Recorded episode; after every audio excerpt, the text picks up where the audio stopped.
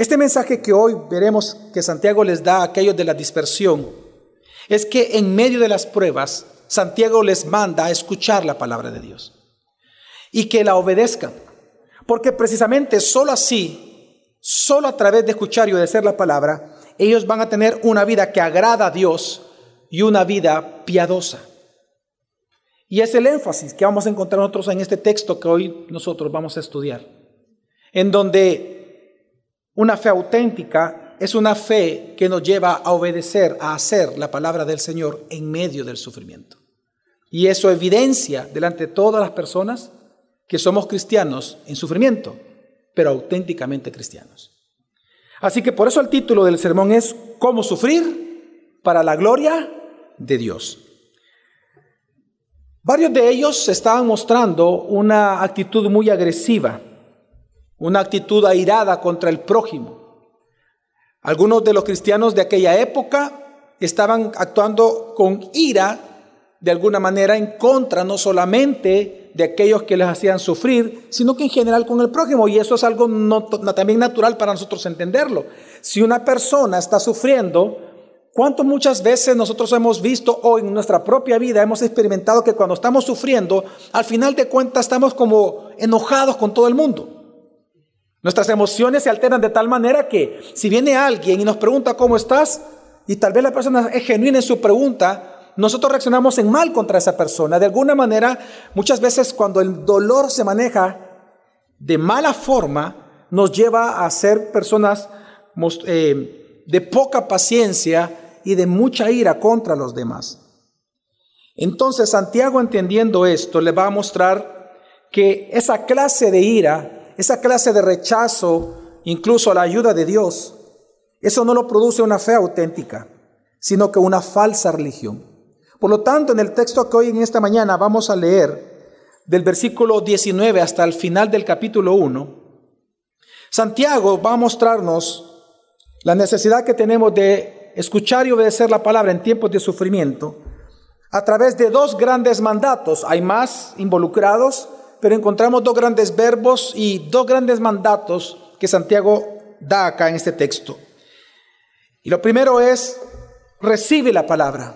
Es el primer mandato que él habla, recibe la palabra. En segundo lugar, obedece la palabra. Y luego al final del texto, él hace una conclusión.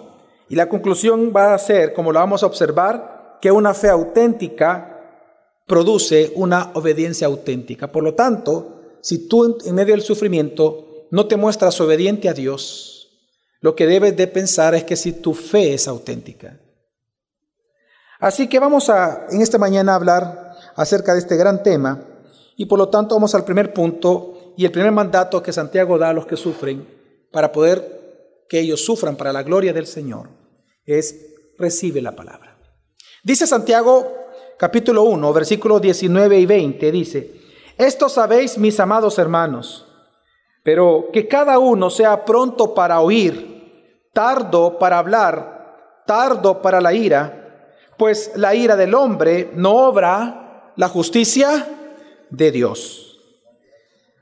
Cuando viene Santiago y dice al inicio, pero que cada uno sea pronto para oír, tardo para hablar y tardo para la ira, prácticamente lo que está diciendo Santiago es no actúes impulsivamente. Hermano, hermana que nos visitas, que asistes a gracia sobre gracia, en tiempo de crisis, nunca tome decisiones trascendentales, nunca. Santiago dice, lo dice en otras palabras, que cada uno sea pronto para qué? Para oír, tardo para hablar y tardo para la ira. De entrada lo que él está diciendo es no actúes impulsivamente. No rechaces la palabra. Porque cuando la palabra ira Recordemos de dónde venimos. La semana pasada, en el último versículo, los últimos dos versículos, Santiago está hablando del poder que tiene la palabra. Y por lo tanto, él dice, pero que cada uno, cuando esté sufriendo, cada uno sea pronto para oír, se refiere a la palabra. Tardo para hablar, decir nuestras emociones. Tardo para la ira, que en el contexto sería, no rechaces la palabra. No la pongas en duda. Que es lo que hablamos la semana pasada. Es el contexto que viene Santiago. Aquí la ira, aunque para nosotros en español suena a estar enojados con las demás personas, a un enojo exasperado, pero acá en el contexto, la ira se refiere no solamente a estar enojado, sino que se refiere al hecho de que por estar sufriendo, hay personas que rechazan con ira o con enojo la palabra diciendo, es que esto no me ayuda. Dios no me ayuda. Es cierto que Dios puede ser bueno, pero yo no veo que Dios sea bueno conmigo. Entonces Santiago te dice, no seas impulsivo. No tomes decisiones bajo esa actitud. No seas impulsivo. No rechaces con ira la palabra. No rechaces el Evangelio que te salvó. No dejes de congregarte en medio de las pruebas. No te aísles de tus hermanos. No dejes de discipularte. Estás sufriendo, no dejes de servir a Dios. No seas impulsivo. Sé tardo para la ira. Sé tardo para hablar y tomar decisiones, pero sé pronto para oír la palabra. Pero la pregunta es ¿por qué?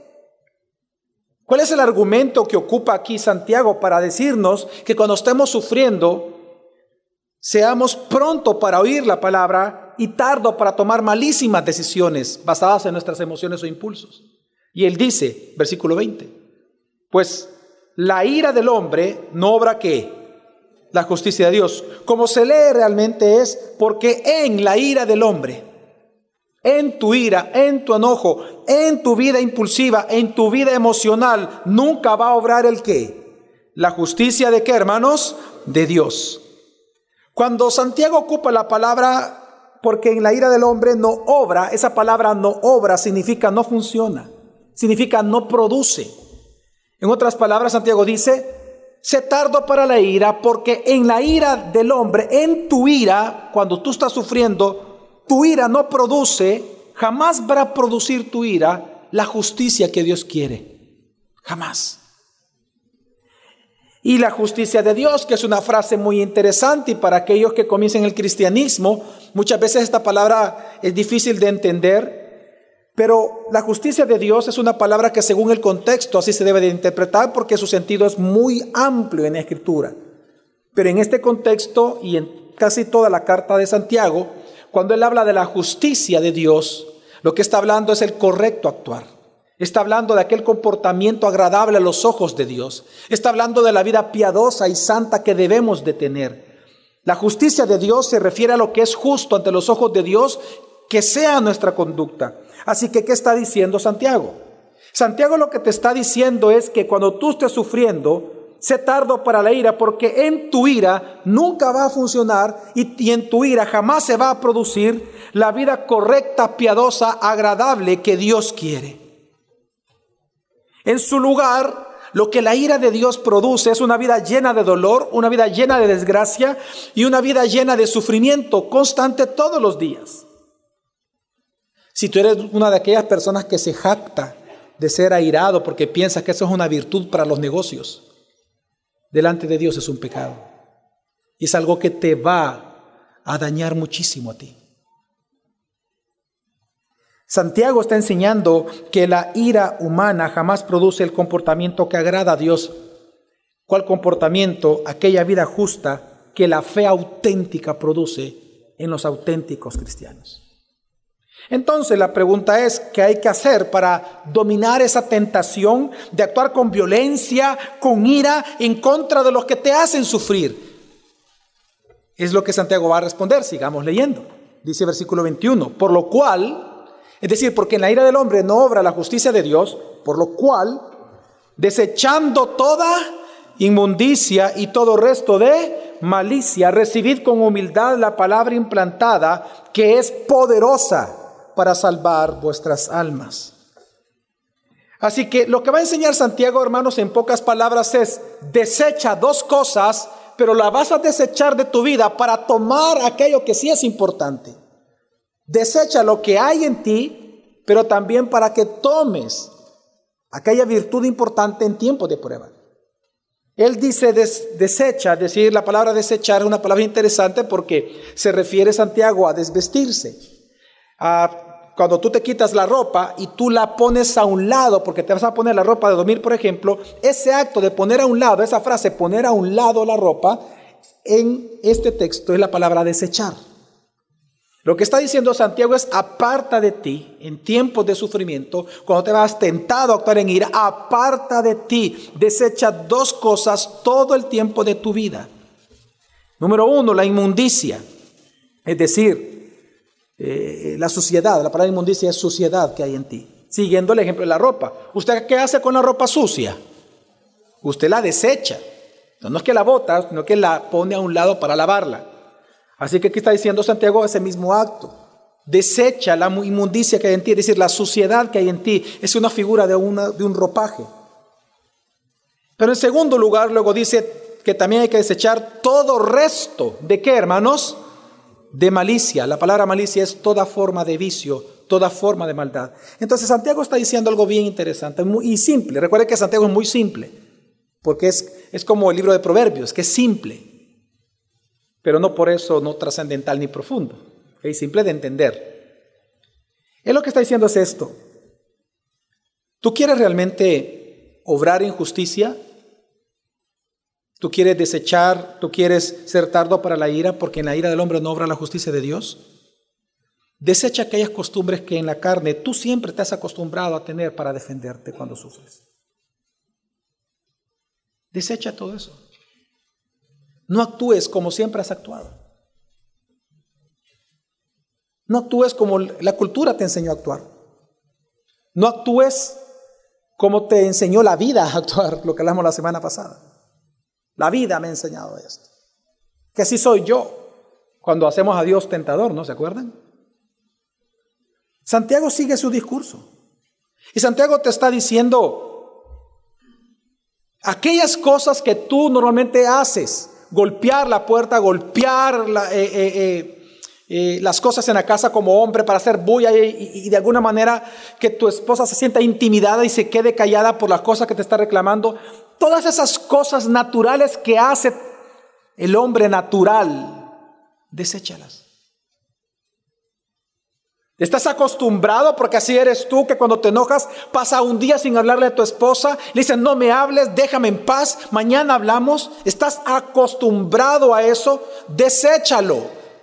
Porque la Biblia te manda que no se ponga el sol sobre vuestro enojo, no dejes pasar un día. Deséchalo. Desecha aquellas costumbres que tú tienes para vengarte. Pero desechando esas cosas, toma algo que es importante y que hay que tomar. Luego dice, y recibid con humildad la palabra que implantada, es decir, desechar para poder recibir. Es lo que está diciendo Santiago, contrastes. Desecha para recibir el qué? Con humildad la palabra implantada que es poderosa para salvar vuestras almas. ¿Qué es la palabra implantada? Es el Evangelio. ¿Cómo lo sabemos? Porque Santiago lo que está tomando es una frase del Antiguo Testamento que era una profecía de Jeremías. Y él está diciendo que el cumplimiento de esta profecía ya fue cumplida en Jesucristo. En Jeremías 31 se recuerda que cuando Dios comienza a prometer que él iba a establecer un nuevo pacto con el hombre, porque el hombre ya había demostrado que ante el mandamiento de Dios el hombre es incapaz en sí mismo de poder llevar a cabo dichos mandamientos. Entonces la solución de Dios fue, ante el problema del corazón del hombre no poder obedecer los mandamientos, es dar un nuevo corazón. En ese sentido, entonces Dios promete en Jeremías 31, 33, dice lo siguiente, porque este es el pacto que haré con la casa de Israel después de aquellos días, declara el Señor Pondré mi ley dentro de ellos. Y sobre sus corazones la escribiré. Y yo seré su Dios. Y ellos serán mi pueblo. En otras palabras, digan conmigo, obediencia. Es decir, que la solución de Dios era darte un nuevo corazón, poner la ley, implantar la ley en tu corazón para que tú le pudieras obedecer. Y es lo que está hablando Santiago. Santiago tomando de esta profecía de Jeremías, él dice, Desecha la inmundicia que hay en ti, todo resto de malicia, costumbres de defensa o de venganza. Y mejor recibe aquella palabra que ya te fue implantada conforme a la profecía de Dios. El Evangelio de Jesucristo. Recibe esa palabra. Y es que la palabra recibir significa acepta con gentileza, acepta con dulzura, da la bienvenida, significa la palabra recibir. Da la bienvenida al Evangelio que fue implantado en tu corazón. Está hablando de la regeneración y cuando escuchaste la palabra, el don de la fe. Hermano, Santiago lo que está demostrando entonces es que el auténtico Evangelio es el único que puede producir la obediencia auténtica que persevera en las pruebas. Porque lo que tú necesitas en la prueba es perseverar o no, hermano. Pues es una prueba de fe. Porque en una prueba de fe o vas a salir aprobado por Dios o puedes salir desaprobado por Dios. Lo que tú necesitas en tiempos de prueba es ser sabio. Eso lo habla, lo habla Santiago en toda la carta. Lo que tú necesitas, por tanto, para ser sabio en medio de las pruebas y salir aprobado es obedecer la palabra. Pero mira cómo Dios nos ama, que Él ya implantó la palabra necesaria en nosotros. Él ya produjo en nosotros el querer como Él hacer. La palabra ya está implantada, el deseo de querer cumplir la palabra está en nosotros. Ahora es de nosotros obedecerla. Dios no va a hacer el trabajo por nosotros. Dios no es hombre, ni nosotros somos Dios. Somos su pueblo. Por lo tanto, Él dice, ya se te dio la palabra, está implantada en ti, recíbela. Decir, eh, eh, eh, acéptala con gentileza, acepta que es mi palabra, acepta que tienes que obedecerla. Yo recuerdo en una ocasión estaba escuchando un sermón de un pastor yo estaba en, en ese lugar sentado, no es que lo escuché por televisión o por otro medio. Ahí estaba mi esposa también, mis hijos creo que todavía no habían nacido. Y este pastor dijo en un sermón, hay una palabra que yo odio en la Biblia, dijo él. Es más, por eso yo nunca predico de ese tema, dijo. La palabra es obediencia. ¿En serio eso dijo? Hermano, la desobediencia. Eso es ira. Eso es exactamente lo que Santiago se refiere en el contexto que lo está hablando que sea tarda para la ira, se dice, sé tardo para rechazar la palabra. ¿Tú odias esa palabra? Sé tardo. No lo hagas. No deseches el poder que tiene la palabra. Ese odiar a la obediencia, eso no lo produce una fe auténtica.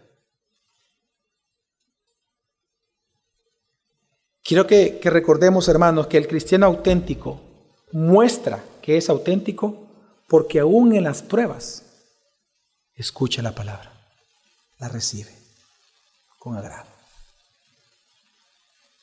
Así que el primer mandato de Santiago es recibe la palabra. Pero basta con recibirla, basta con venir el domingo, sentarte y escucharla. ¿Basta, hermanos, con eso? No, eso es religión. Eso es ir a, sentarse, participar de la liturgia, pero hasta allí. Si no hay transformación, eso es religión.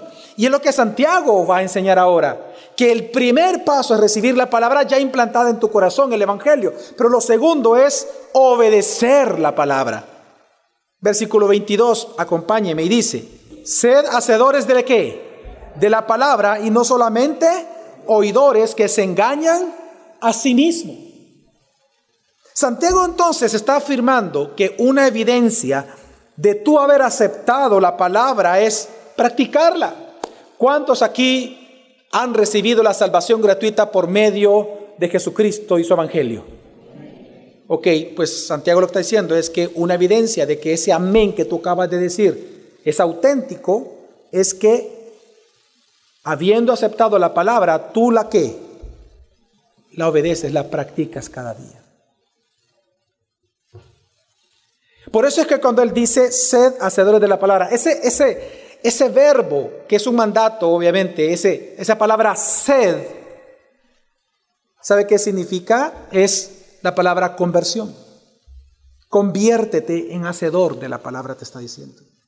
Porque de lo contrario, te engañas a ti mismo, pensando que sin ella tú puedes crecer y madurar como cristiano. Y eso es algo que lamentablemente es común para muchas comunidades, para muchas personas, más en un país en donde hay una predicación de un falso evangelio y por lo tanto hay una gran cantidad de personas con falsas conversiones. Ahora es muy normal en, algunos círculos supuestamente cristianos en donde las personas piensan que no es necesaria practicar la palabra para poder madurar en la fe, sino que lo que te madura en la fe es asistir a la iglesia. No, hermano. Tú no vienes a la iglesia para madurar tu fe. Tu fe madura allá en el campo fuera, ahí en la ciudad, en tu lugar de trabajo, practicando lo que aquí escuchas, siendo pronto para oír, hacer la palabra allá. ¿Me doy a entender, hermano? A lo que sí venimos es a edificarnos a nosotros mismos entre nosotros. Hierro con hierro se afila, dice la escritura. Tú no puedes madurar aislado de las personas. Tú no vas a crecer aislado de tu comunidad. Pero hay personas que así lo piensan. Hay personas que piensan que se pueden congregar a través de medios electrónicos, de redes sociales, de internet, de aplicaciones. No, tú puedes escuchar la palabra, pero no te estás congregando con la comunidad. Cualquiera puede estar detrás de una pantalla y a la vez estar pecando. Eso no es ninguna garantía, pero estando aquí, tú estás prestando tus oídos y tienes comunión con tus hermanos. Entonces, Santiago lo que está diciendo es que conviértete en un hacedor de la palabra, porque de lo contrario te vas a engañar a ti mismo pensando que sin la palabra tú puedes crecer y madurar. Ahora, y él da una razón también para esto, igual que la en el texto pasado. ¿Cuál es el argumento que Pablo, perdón, que ahora Santiago presenta de que si no eres hacedor de la palabra, te engañas a ti mismo?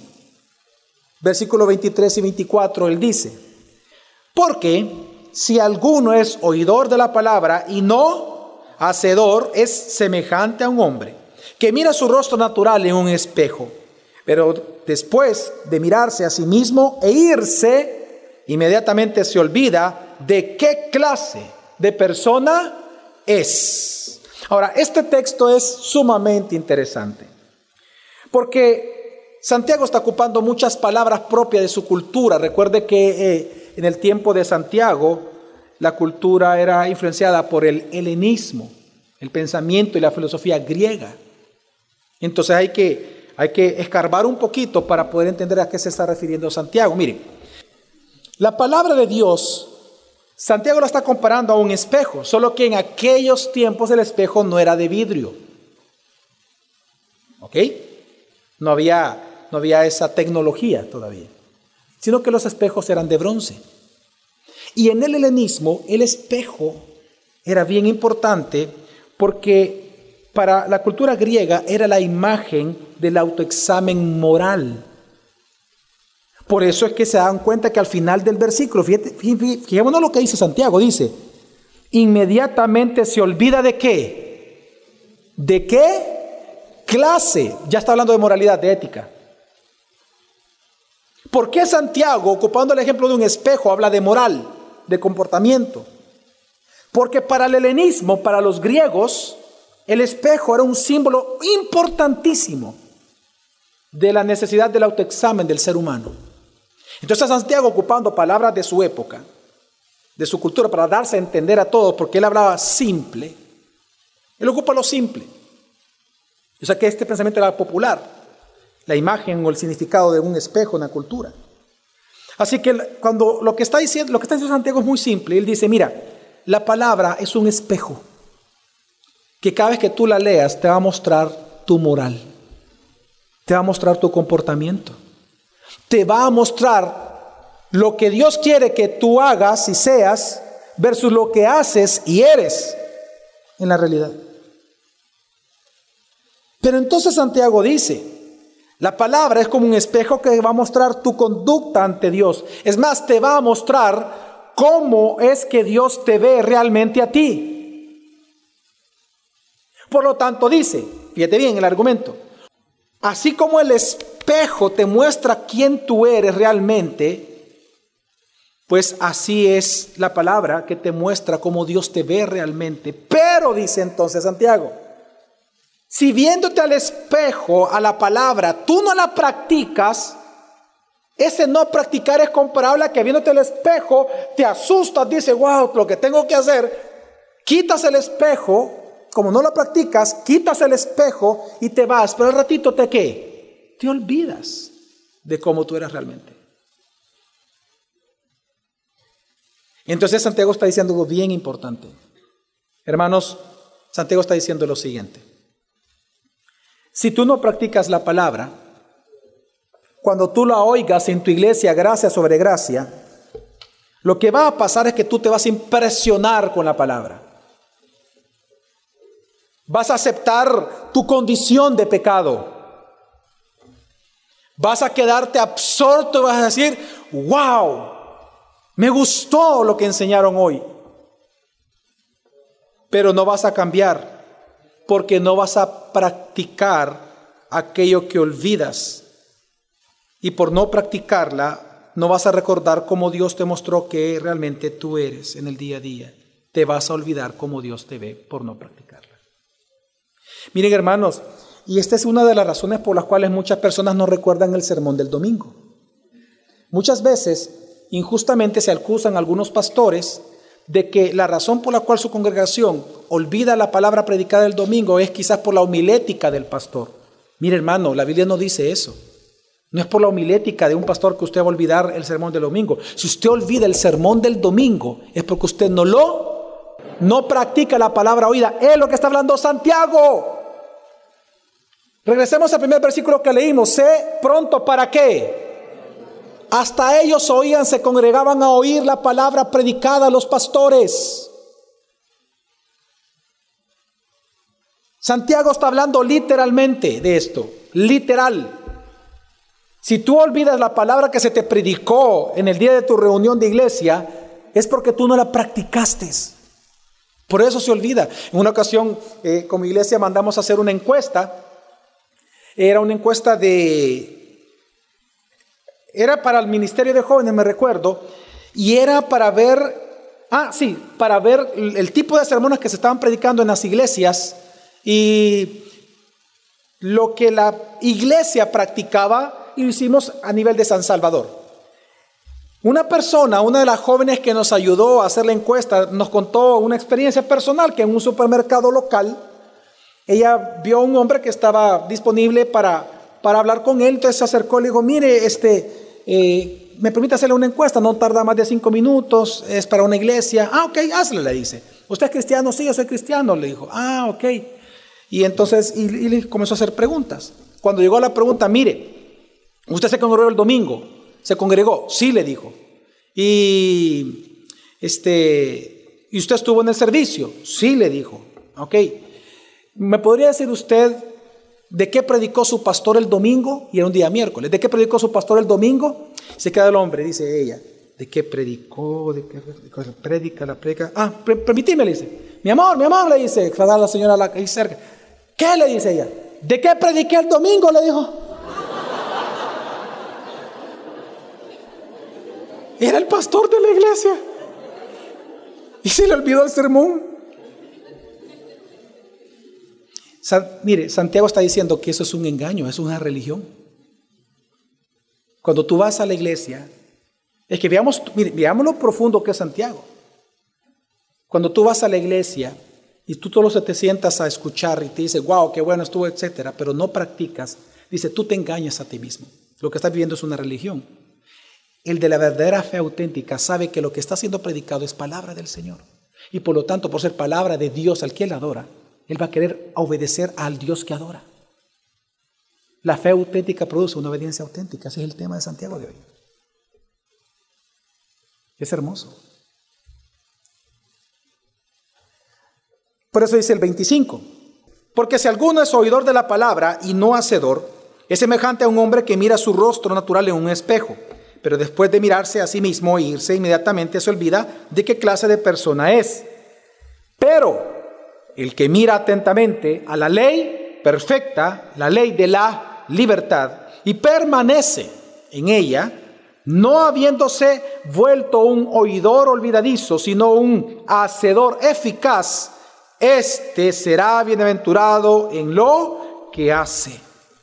Y aquí está establecido entonces el famoso contraste que vamos a encontrar en todas las cartas, contrastes constantes.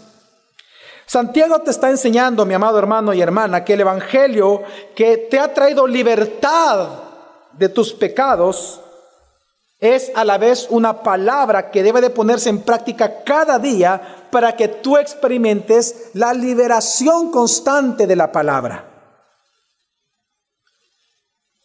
Miren, hermanos, si bien es cierto somos libres posicionalmente, pero aún lidiamos con pecado en nosotros, ¿o no, hermano? ¿Lidiamos o no con nuestros pecados? Claro. Pues Santiago te está diciendo algo que es una pregunta que todos los cristianos se hacen. ¿Cómo puedo vencer esta área de pecado en mi vida? Santiago te lo está diciendo. Practica la palabra, no solamente la oigas, no solamente la leas, practícala. Sé un hacedor eficaz. Y lo que está diciendo la Biblia es que el Evangelio es una palabra que debes de practicar todo el tiempo para experimentar constantemente la libertad que la verdad te trae y conocerán la verdad y la verdad te hará libre del pecado.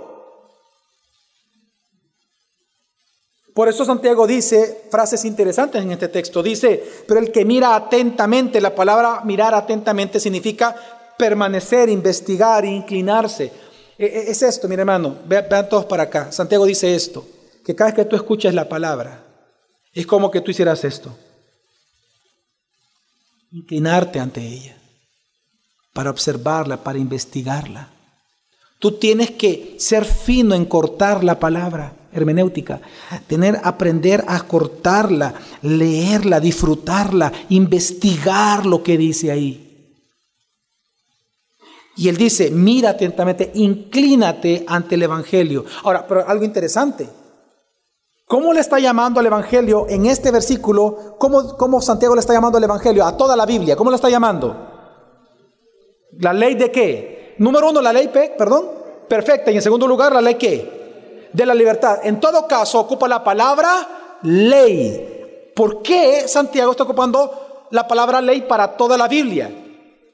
¿Por qué Santiago está ocupando la palabra ley para los salmos, para los libros proféticos? Santiago, hermano, y lo quiero aclarar, cuando usted lee aquí la palabra ley no se refiere al Pentateuco, al Deuteronomio. Está hablando de todo lo que estaba escrito en aquel momento, que era solo el Antiguo Testamento. ¿Por qué le llama ley? En primer lugar, porque así lo hizo Jesús. Jesús le llamó ley a todo. Pero ¿por qué le llama ley? Cielo y tierra pasarán, mas tu palabra jamás va a pasar. Lo que está diciendo es que cuando tú obedeces el Evangelio como una ley, este se vuelve fuente de luz y de poder que te va liberando poco a poco de tus pecados. Se le llama ley porque lo que quiere enfatizar Santiago es el carácter normativo que tiene la palabra de Dios sobre nosotros. La Biblia no solamente es para admirarla, es para obedecerla, hermano.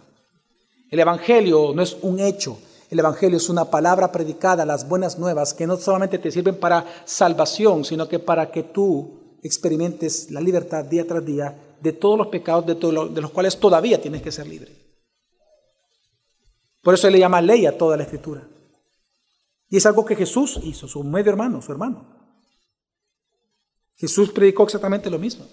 Santiago es el que más es la carta que más referencia hace a las enseñanzas de Jesús. Porque recuerden que Santiago fue la primera carta escrita de todo el Nuevo Testamento. Lo primero que se escribió de todo el Nuevo Testamento es la carta a Santiago. Antes que los evangelios. Por eso es clase de referencia, como no había nada más, nada más escrito, él solo toma referencia al Antiguo Testamento y la, enseñanza de su hermano, de su Señor y Salvador, Jesucristo. Y por eso le está enseñando algo que Jesús enseñó, que toda la palabra de Dios es eficaz. Toda es normativa para nosotros. Todo es una ley para nosotros. El Evangelio. Y eso nos está diciendo algo, hermano, que entre más tú obedezcas la palabra, más libre eres. Y más libre eres obedeciendo la palabra. Y eso es lo contrario al concepto de libertad de hoy en día en nuestra cultura salvadoreña. Aquí en El Salvador se dice que el hombre es más libre cuando se libera de, los, de las leyes y de las imposiciones del Estado, de la religión. ¿Se acuerdan ustedes lo que dijo Nietzsche? ¿Verdad? Que, que la religión era qué? El opio de los pueblos. Para el hombre moderno y posmoderno, libertad es sinónimo de no me digas qué tengo que hacer, yo soy mi propia ley. Yo soy autónomo, nomos es ley. Yo soy mi propia ley, yo soy Dios sobre mi vida. Ese es el concepto de libertad de hoy en día en nuestra cultura. Pero Santiago dice, no, el hombre libre es aquel que siendo libertado de su pecado, es libre ahora para obedecer la palabra de Dios como un esclavo. Es el verdadero hombre libre, el cristiano libre, el esclavo de Cristo.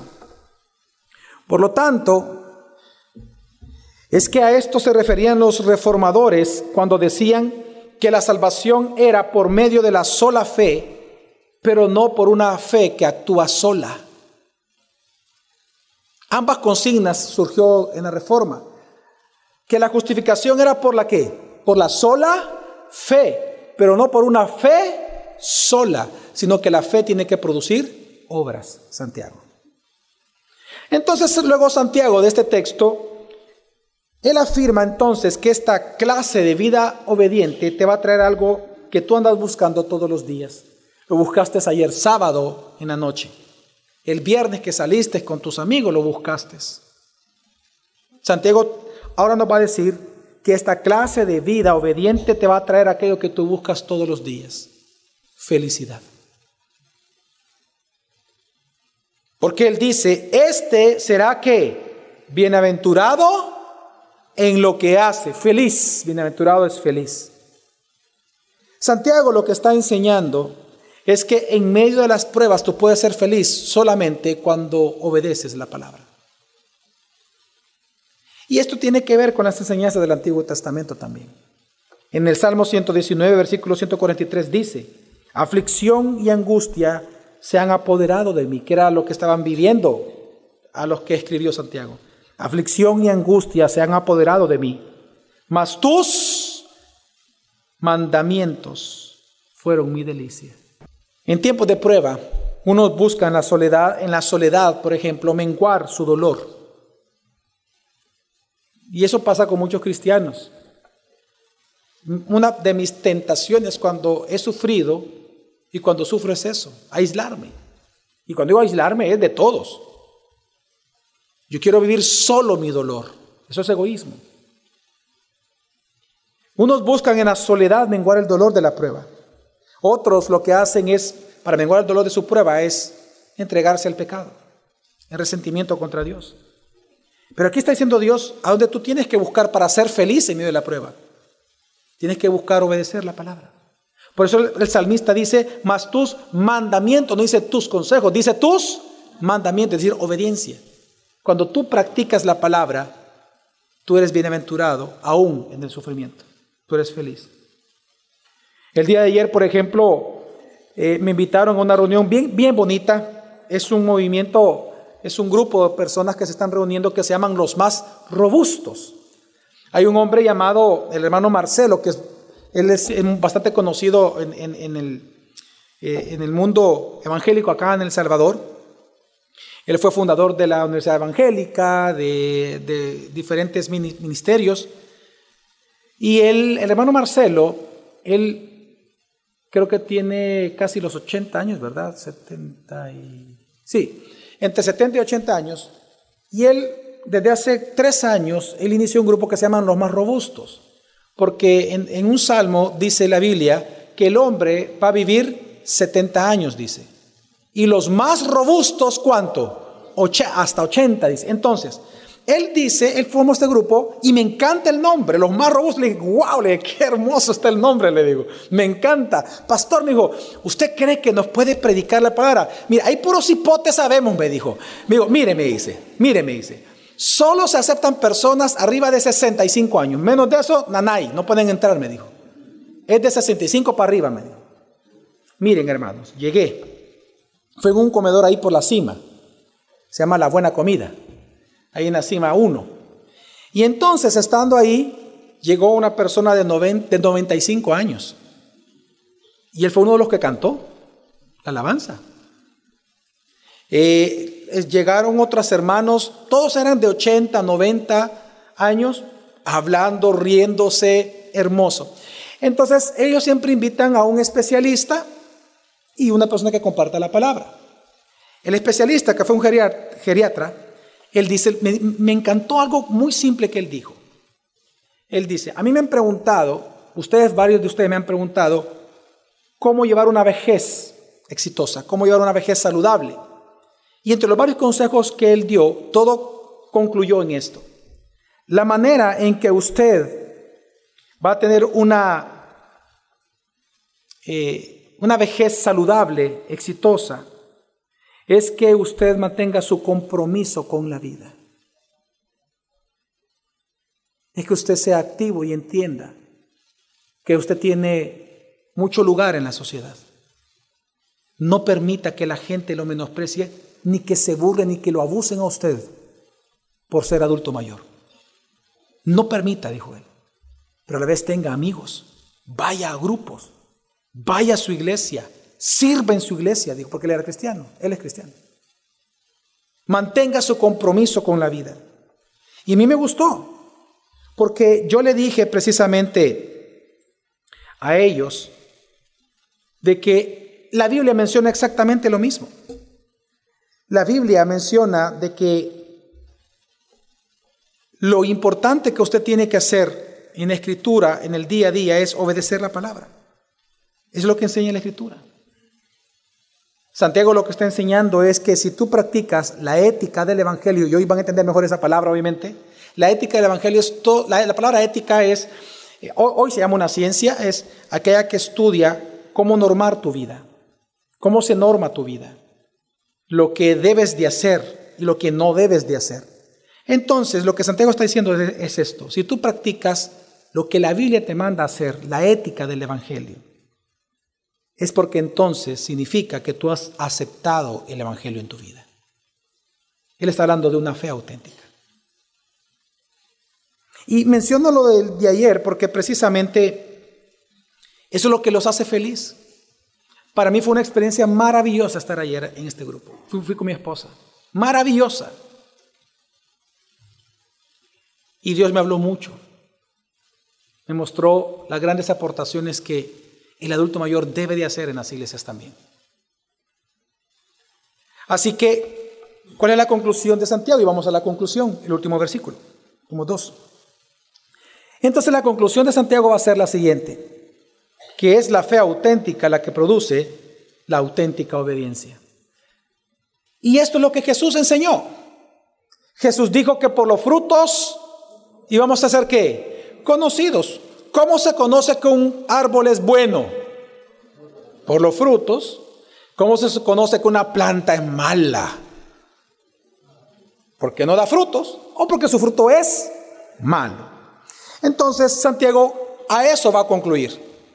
Versículo 26 y 27 dice, si alguno se cree religioso, es decir, se cree buen árbol, pero no refrena la lengua, sino que engaña a su propio corazón, la religión de tal es vana. La religión pura y sin mácula delante de nuestro Dios y Padre es esta, visitar a los huérfanos y las viudas en sus aflicciones y guardarse sin mancha del mundo. Fíjese que aquí la palabra religioso es interesante. Lo que está diciendo Santiago es que aquel, cuando él habla de que aquel que se cree religioso, lo que está diciendo es aquel que se cree que tiene una relación con Dios, que adora a Dios y que conoce a Dios. Porque en el helenismo, en el judaísmo helénico, a eso se refería la palabra religión.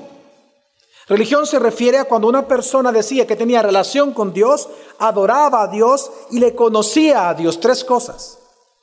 Entonces Santiago dice, si tú crees que tienes una relación con Dios, que tú lo conoces y que tú lo adoras en la iglesia gracia sobre gracia, pero tú no refrenas tu lengua. Es decir, la palabra refrenar aquí es un uso de, es la brida que, que, cuando usted va cabalgando, ¿cuántos han cabalgado?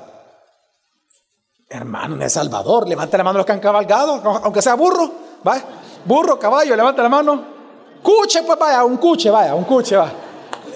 Que el pastor Héctor, Héctor, si ¿sí no has cabalgado un cuche, ¿sí? Me ha contado que, que, cuando estaba pequeño, tenía como siete años, ocho años, se montó un cuche, y el coche lo agarró, pero... Y que después a él le dio giote, pues. El cuche se lo pasó. Por eso me acordé. Mire, cuando usted, cuando usted cabalga, le voy a contar una experiencia personal real. Mi papá, ingeniero agrónomo, con él visitamos bastantes lugares. Yo anduve en burro, en caballo, conocí lugares hermosísimos del país.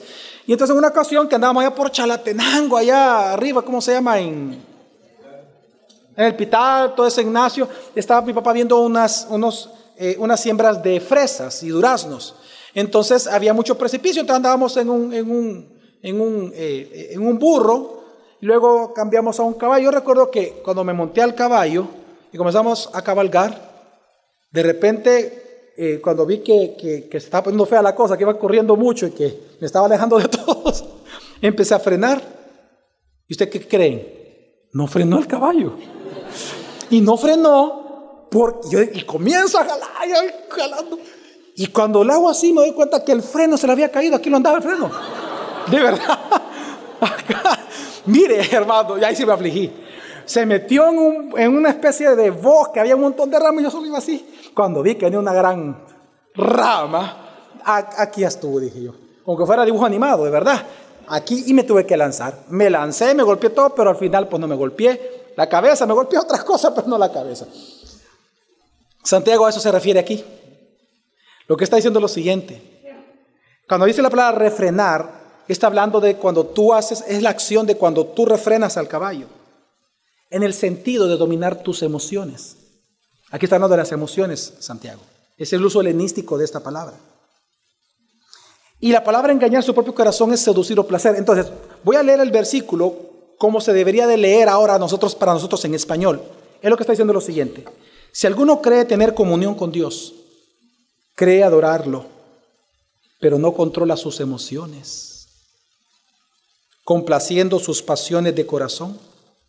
La religión de ese miembro o asistente de iglesia, gracias sobre gracia, es vana. Wow, es duro.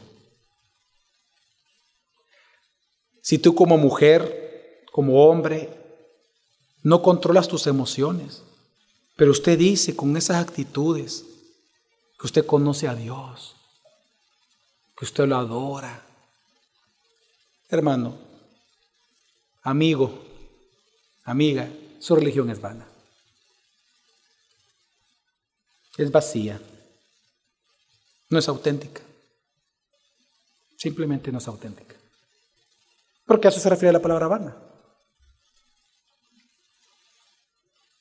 Por eso es que él, luego él dice, que la auténtica religión, y menciona tres ejemplos de lo que es practicar la palabra. Ojo, estas tres cosas, él no está definiendo lo que es la verdadera religión, él lo que está diciendo es lo que produce la fe auténtica. Por ejemplo, dice, la auténtica religión libre de pecado produce, por ejemplo, tres cosas. Bueno, dos cosas. Visitar a quiénes? Eso habla de ayudar a la gente que necesita ayuda. Y número dos, que luego dice? Y guardarse sin qué? Sin. En otras palabras, sin mundanalidad. Es decir, santidad en tu vida. Y esto, hermano, es lo que Jesús hizo con nosotros. Lo que Santiago está pidiendo, lo que él le llama la verdadera religión, es decir, él está diciendo lo siguiente, si tú en verdad conoces a Dios, si tú dices que de verdad lo conoces, lo amas y lo adoras, entonces en ti tiene que verse los frutos de conocer a Dios. ¿Cuáles son los frutos? Haz obras justas. Por ejemplo, las viudas, los huérfanos. Haz obras justas. Lo que Dios quiere, hazlo. Cumple la palabra. Y lo segundo, hermano, mantente en santidad. No en el pecado de mundanalidad. Y esto es lo que nosotros vemos que Jesús hizo por nosotros. Jesucristo nosotros siendo como las viudas que él menciona acá, Jesús, Dios en Cristo Jesús, nos visitó en nuestra aflicción. Cuando estábamos muertos en delitos y pecados, enfermos y en terror, en su misericordia Jesús nos amó, nos liberó y sanó por medio de su muerte y su resurrección. Amén. La obediencia de Él a la palabra de su Padre trajo sanidad para nosotros y es lo que está hablando aquí Santiago. A pesar de que Él padeció, Él perseveró en obedecer. Y esto mismo lo que Pedro dice de nosotros, pues, ¿qué gloria es si tú pecando eres abofeteado y lo soportas? Mas si haciendo lo bueno tú sufres y lo soportas, esto ciertamente es aprobado delante de Dios, pruebas de fe, aprobado delante de Dios. Y dice, pues si para esto fuisteis llamados, porque también Cristo padeció por nosotros, es decir, obedeció la palabra, dejándonos ejemplo para que sigáis sus pisadas. Las pisadas de Jesús, ¿dónde terminaron, hermanos? En la cruz. Está hablando de obediencia, que así como Él lo hizo, también nosotros tenemos que obedecer cuando sufrimos. Y Él dice, el cual no hizo pecado, ni se halló engaño en su boca, quien cuando le maldecían no respondió con maldición, obras justas. Cuando padecía no amenazaba, sino encomendaba la causa al que juzga justamente, quien llevó él mismo nuestros pecados en su cuerpo sobre el madero, para que nosotros, estando muertos en los pecados, vivamos a la justicia, y por cuya herida hemos sido sanados. Santiago está enseñando entonces esto que solo los de la fe auténtica producen una obediencia auténtica porque ese es su llamado. Jesús dijo, por los frutos seremos conocidos. Así que en resumen, hermanos, en tiempos de prueba, tú estás siendo probado, estás sufriendo hoy, hermano, controla tus impulsos. No tomes en tus manos la justicia. No tomes en tus manos llenas de ira la justicia. En lugar de ello, escucha la palabra de Dios y obedécela porque sólo así mostrarás, obedeciendo la palabra, la vida que agrada a Dios, la vida piadosa, y al fin será feliz en medio de las pruebas. Amén, hermanos. Así que, ¿cómo sufrir para la gloria de Dios? Digan conmigo, obedeciendo su palabra. Vamos a orar.